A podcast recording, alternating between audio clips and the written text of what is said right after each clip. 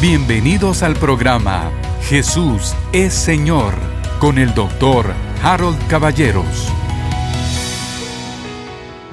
Vamos a abrir nuestras Biblias en el libro o carta del apóstol San Pablo a los filipenses, en el capítulo número uno. Y entonces vamos a ponernos de pie cuando ustedes van estando listos y vamos a proclamar la palabra. Eh, había un maestro hace muchos años, ya, ya murió hace mucho tiempo, pero en, en los años 80, que hace 40 años, me bendijo muchísimo. Y él tenía un mensaje muy eh, particular, muy directo, muy enfocado sobre el tema de la confesión de la palabra. Y como les digo, nos bendijo mucho, mucho. Era un gran maestro.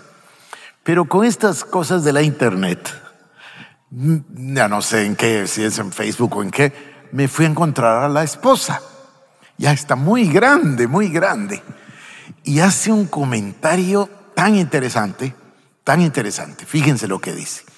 Ella está hablando del esposo que falleció, como les uh, dije, y del ministerio. Entonces ella menciona y dice, es que nosotros aprendimos, refiriéndose a la pareja, aprendimos que no bastaba con leer la Biblia, no bastaba con leer y meditar la Biblia, no bastaba con leer, meditar y estudiar la Biblia, sino que lo que aprendimos es que el poder creativo de Dios se desata cuando se habla con voz alta.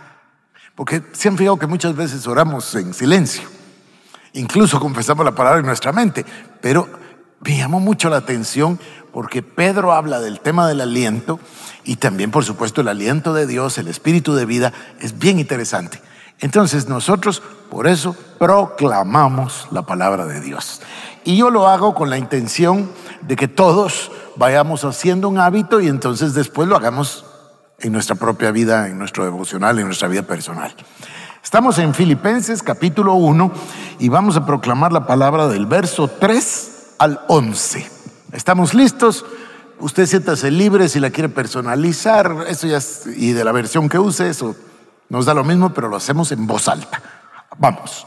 Doy gracias a mi Dios siempre que me acuerdo de vosotros, orando siempre con gozo en cada una de mis oraciones por todos vosotros, por vuestra participación en el Evangelio desde el primer día hasta ahora, estando convencido precisamente de esto, que el que comenzó en vosotros la buena obra, la perfeccionará hasta el día de Jesucristo.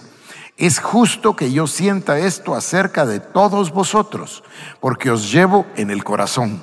Pues tanto en mis prisiones como en la defensa y confirmación del Evangelio, todos vosotros sois participantes conmigo de la gracia. Porque Dios me es testigo de cuánto os añoro a todos con el entrañable amor de Cristo Jesús.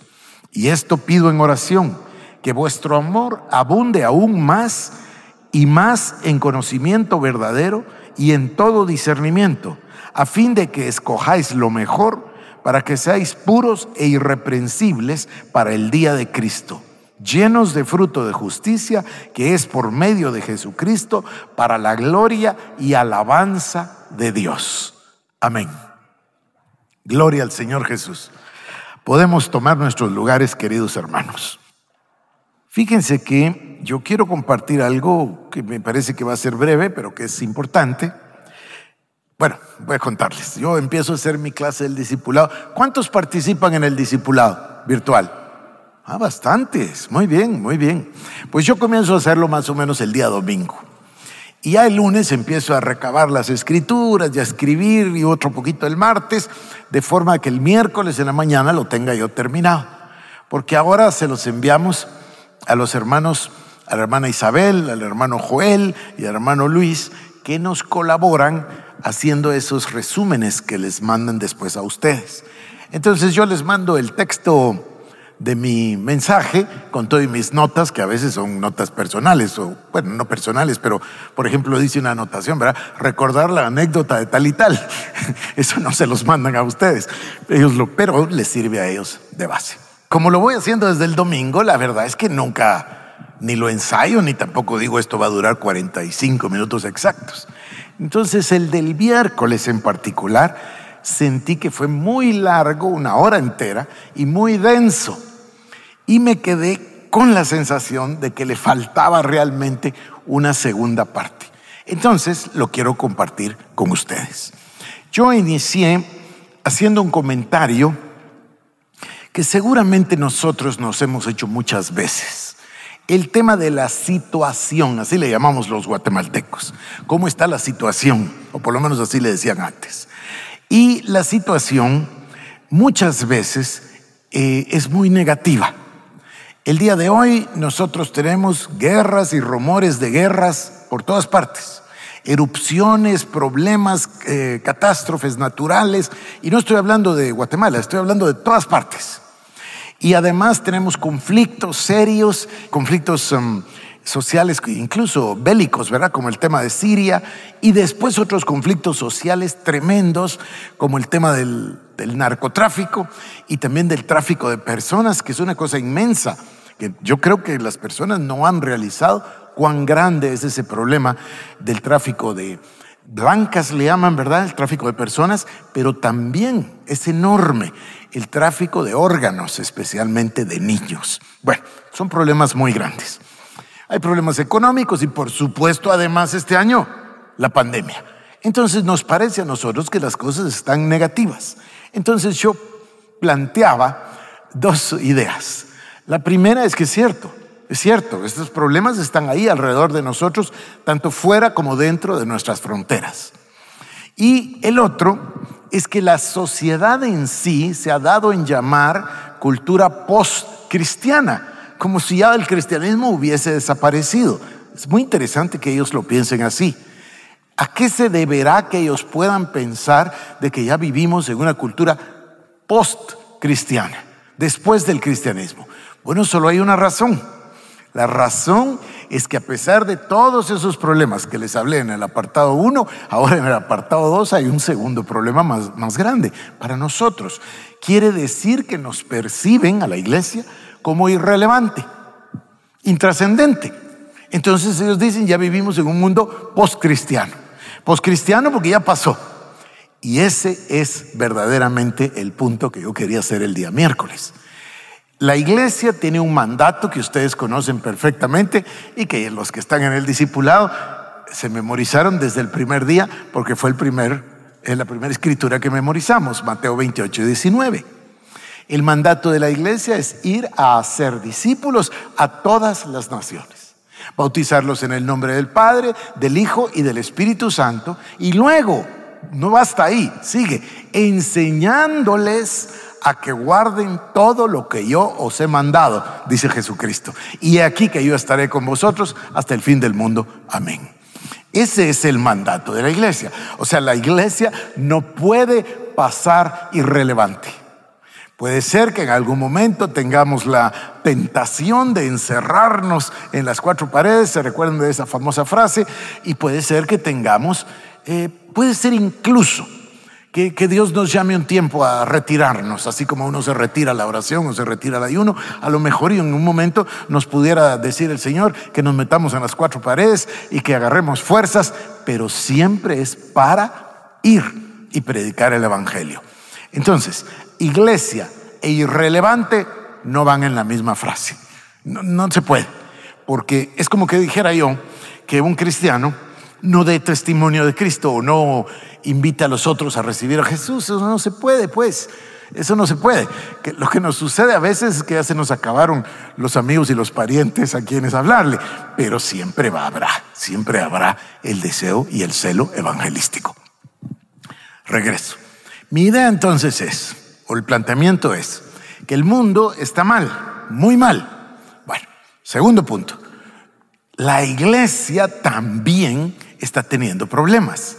Porque lo que ustedes ven, y no es difícil verlo porque hoy hay tanto acceso por todas partes, lo que ustedes ven es que la iglesia y el mundo ya no son dos extremos, sino que están muy juntos y se parecen mucho. Por eso leí ese, qué fuerte, ¿verdad? Me pareció que era demasiado fuerte el comentario de Spurgeon. Ese comentario tan fuerte, lo recuerdan que lo leí, donde él dice que habrá un día en que ya no va a haber pastores alimentando el rebaño, sino que habrá payasos alimentando a las cabras. Así dice, me pareció fuertísimo, ¿verdad? Que por cierto no dice alimentando, sino payasos entreteniendo, dice, a, a las cabras. Eso le sucede a la iglesia si la iglesia pierde la palabra, pierde la relevancia, pierde la influencia. A ver, ya vamos a ir a la escritura en un momentito. Desde el libro de Hechos de los Apóstoles, nosotros notamos inmediatamente después del nacimiento de la iglesia. La mayoría de teólogos piensan que la iglesia nace así, literalmente nace en el momentito en el cual se derrama el Espíritu Santo en el libro de Hechos en el día de Pentecostés. Y ahí nace ese cuerpo poderoso que se llama la iglesia del Señor Jesucristo. Uno de los argumentos para decir que nace en ese instante es la transformación enorme que sufre Pedro, el apóstol. Eh, Pedro acababa de negar al Señor hace 50 o 49 días y ahora se convierte en una llama de fuego para predicar el Evangelio de Cristo. Se entiende además que los oh, discípulos o los apóstoles, todos los seguidores del Señor, también en esos 50 días o 49, lo que sea, recibieron una inmensa, inmensa revelación. Eso no es ningún secreto, puesto que el Señor Jesucristo resucitó y pasó 40 días con ellos. Se entiende que en esos 40 días ellos recibieron un curso aceleradísimo de interpretación de la palabra de Dios entendieron quién era el Mesías, interpretaron la Biblia a través de ese prisma, sabiendo que todo fue escrito por él y para él.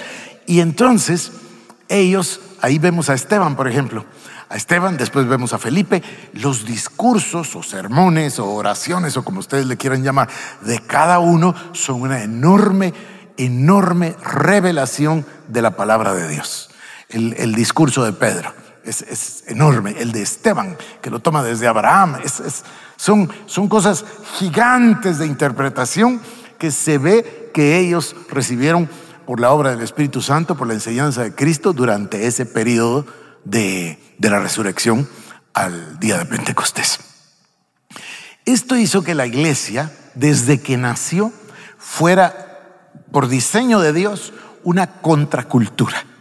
Ustedes tenían el imperio romano que tenía su propia cultura pagana, por supuesto, sumamente pagana, no solo secular, sino pagana. Tenían sus dioses que habían heredado de los griegos, tenían su panteón, tenían toda su mitología, es decir, era un pueblo pagano, aparte de un pueblo sanguinario, etcétera, pero un pueblo pagano y además un imperio. Y la iglesia nace ahí, en medio de ese imperio, y nace como una contracultura. En poco tiempo, es literalmente poco tiempo, ellos le dieron vuelta al mundo, al mundo entero y predicando el Evangelio pusieron de rodillas eventualmente el imperio romano. Así fue. Entonces, la iglesia desde su nacimiento y por definición es contracultura. Bueno, aquí vamos. Romanos capítulo 12, versículo 2. No os conforméis al presente siglo, sino transformaos por medio de la renovación de vuestro entendimiento para que podáis conocer cuál sea la buena, agradable y perfecta voluntad de Dios. No dice conocer, dice comprobar la Reina Valera. Quiere decir que el Dios está diciendo, el mundo y ustedes no pueden estar juntos. No os conforméis al, al mundo, sino que tenemos que ser distintos. Yo lo mencionaba, lo vuelvo a mencionar en el libro de John Stott que leímos, el, discípulo radical, el primer punto y el énfasis más fuerte que él hace es exactamente eso y le llama el no conformismo. O sea, debemos ser distintos. Cuando yo me convertí en 1979, en el mes de diciembre, había en Guatemala una iglesia muy grande. Yo, yo no me convertí ahí, más bien en una pequeñita, pero digo, había una iglesia muy grande y de mucha influencia en Guatemala en aquel entonces. Y el pastor predicaba una y otra y otra y otra y otra vez ese mensaje. El mundo le pertenece al diablo, el reino es de Cristo y nosotros no tenemos que estar ni ser como el mundo. Y fíjense ustedes que se van a reír, pero uno podía ver a la legua quién era de esa iglesia. En ese tiempo había aquí en Guatemala un negocio que fue, que fue anterior a Semaco. No me acuerdo qué se llamaba, algo Center. Fue el primer eh, tienda así grande con todo como Sebaco y luego ya después vino Sebaco. Pero en esa tienda, Cecilia y yo fuimos a comprar unas cosas cuando nos íbamos a casar y me acuerdo de un eh, hermano, pues que mire, uno lo reconocía, pero así, ipso facto. Hablaban diferente, se vestían diferente, actuaban diferente. Así debería ser. Era, me parece magnífico que había una diferencia tan grande. En cambio hoy ya no es diferente. Entonces la iglesia pierde sabor, ya no sala. ¿Y para qué sirve la sal que no sala? Ya lo saben ustedes. Entonces nosotros somos llamados, perdón, me tardé mucho en, en, hacer mi punto, nosotros estamos llamados por diseño de Dios para hacer una contracultura. No conformarnos al presente siglo, no conformarnos al mundo, sino conformarnos al plan de Dios, al reino, a la palabra, eso ya como ustedes lo quieran ilustrar, pero me están comprendiendo. Hay dos extremos. El mundo y la iglesia están en extremos totalmente opuestos. No pueden parecerse, mucho menos ser iguales, porque en el instante que eso sucede, la iglesia pierde absolutamente su poder. Incluso pierde la razón de ser como la sal que no sala. Entonces, nosotros estamos llamados, otra vez, para hacer una contracultura. ¿Qué quiere decir contracultura? Bueno, hoy en día la cultura se llama a sí misma cultura secular, postcristiana, eh, además materialista, eh, relativismo moral, etcétera, etcétera, etcétera. Todo eso que acabo de citar no es bíblico. La Biblia tiene absolutos, no relativo, ni relativismo. La Biblia nos explica bien claro cuál es el plan de Dios. La Biblia nos dice bien claro cómo fue creada, valga la redundancia, la creación. La Biblia no nos habla de la evolución y mucho menos de la evolución también intelectual o moral, eh, es, curiosísimo, ¿verdad? Porque piensan que la evolución, la teoría de la evolución, estoy hablando de Darwin, que esa teoría también se aplica al mundo moral y que con este tema de los derechos humanos y el reconocimiento de género y el reconocimiento de todas estas cosas modernas, dice, es una evolución moral. Solo que se les olvida anotar que no hemos avanzado ni un ápice, solo retrocedemos, seguimos con las guerras, con el armamento, seguimos con todos los mismos problemas. O sea, no es cierto de que haya una evolución moral. La única evolución positiva que se da, sea moral, intelectual e- y espiritual, se da cuando la persona nace de nuevo. Ese es el único cambio. Cuando la persona nace de nuevo, nace de nuevo nueva creación, nueva criatura, la, naturaleza pecaminosa se va y nos hace el Señor, curioso, una versión linda que estoy leyendo, no dice somos una nueva criatura, somos una nueva especie. Una nueva especie porque no existía, hasta que Cristo o el Espíritu Santo pusieron su vida en nosotros. Segunda de Pedro 3.10 dice así, el pero el día del Señor vendrá como ladrón en la noche en el cual los cielos pasarán con grande estruendo, los cielos pasarán, y los elementos ardiendo serán deshechos, y la tierra y las obras que en ella hay serán quemadas. Entonces, fíjense que nosotros tenemos conciencia de que el cielo y la tierra, estos en los que vivimos, van a pasar completamente, serán quemados, destruidos, se convertirán en inexistentes y vendrá nuevo cielo y nueva tierra de parte de Dios. Ya les leí Romanos, bueno, no se los leí, se los cité, no os conforméis a este siglo, sino transformaos por medio de la renovación de vuestro entendimiento. Aquí viene un mandato muy concreto, primera de Juan 2.15. No améis al mundo ni las cosas que están en el mundo. Si alguno ama al mundo, el amor del Padre no está en él. Porque todo lo que hay en el mundo, los deseos de la carne, de los ojos y la vanagloria de la vida, no provienen del Padre, sino del mundo. Y ahora escucha esto. Dice, el mundo pasa y sus deseos, pero el que hace la voluntad de mi Padre o el que hace la voluntad de Dios permanece para siempre. Yo no creo que necesite yo insistir en este concepto. Solo tal vez repito una vez más y lo dejo ahí.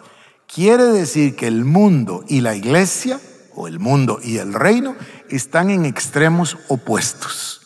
El que quiere estar en el reino o estar en Cristo no puede estar en el mundo. Hay una separación total. ¿Se acuerdan de aquel famoso libro que yo les he citado varias veces de C.S. Lewis que se llama El Gran Divorcio? Donde él dice, es que no hay ninguna, pero ninguna, ni el más mínimo ápice de comunión entre el cielo y el infierno. Y todavía hace esa, esa exclamación que a mí me parece tan impresionante. Dice, nada de lo que tenemos en la tierra, mucho menos de lo del infierno, puede entrar en los cielos. De manera que no nos podremos llevar, dice él, ni el más pequeño souvenir de nuestra vida en la tierra. Tendremos que llegar como Él nos creó y sin nada, porque no tiene lugar algo de la tierra o del infierno en el cielo. A mí me parece muy claro eso, me, me abre mucho los ojos. Entonces, primera parte, el mundo está mal, sí, siempre ha estado así, siempre ha estado así y por eso es la misericordia de Dios de tener una iglesia. Porque Dios con su iglesia redime al mundo una y otra vez a través de muchas acciones, a través de las promesas, a través de los pactos cuando hablamos de Abraham, a través de, de, la gracia de Dios cuando hablamos del Señor Jesucristo, a través de los avivamientos. Siempre Dios está rescatando al mundo y haciendo su obra poderosa a través de la providencia en el mundo. Y nosotros somos sus instrumentos, herramientas su iglesia. Bueno, más elegante, sus embajadores, sus representantes. Ese es el plan de Dios para su iglesia. Entonces, la iglesia tiene que ver cómo están las circunstancias. Ya, hablamos de las circunstancias del mundo, pero un segundo análisis es más importante todavía. ¿Cómo está la iglesia? Esto fue el programa Jesús es Señor con el doctor Harold Caballeros. Si quieres más información, búscanos en nuestras redes sociales como Iglesia El Shaddai Guatemala